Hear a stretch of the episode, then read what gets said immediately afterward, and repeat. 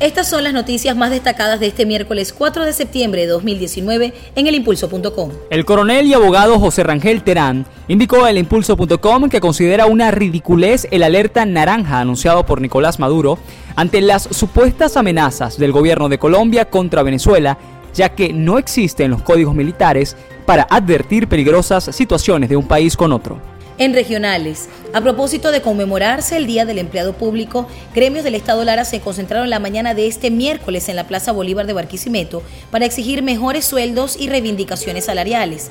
El presidente del Colegio de Profesores, Luis Arroyo, aseguró al impulso.com que la diáspora de educadores en la entidad se ubica en un 50%. Asimismo, reveló que el régimen de Maduro pretende sustituir a los docentes con personas a quienes se le acreditan profesores express de la denominada chamba juvenil.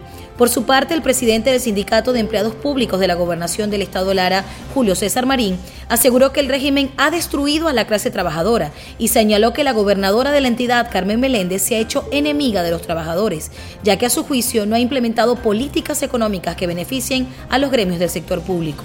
En este mismo contexto, al menos 300.000 trabajadores de la construcción en el estado Lara se encuentran desempleados por la crisis económica que atraviesa el país. Así lo denunció el presidente de este gremio, Joel Infante, quien puntualizó que debido a la escasez de insumos, la falta de operatividad y los bajos salarios provocaron la diáspora masiva en dicho sector.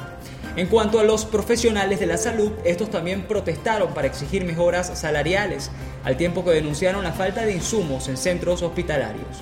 En deportes, la selección venezolana de baloncesto hizo historia y consiguió clasificar por primera vez a la siguiente fase de un mundial de la disciplina.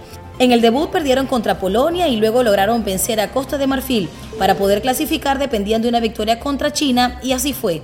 El partido culminó 72 a 59 a favor de la Vinotinto.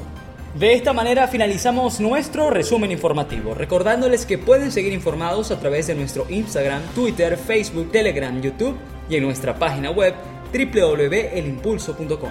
Quienes tuvimos el placer de acompañarlos, Enrique Suárez y Aideluz Cardoso, en la edición de Luis Miguel Rodríguez será hasta mañana.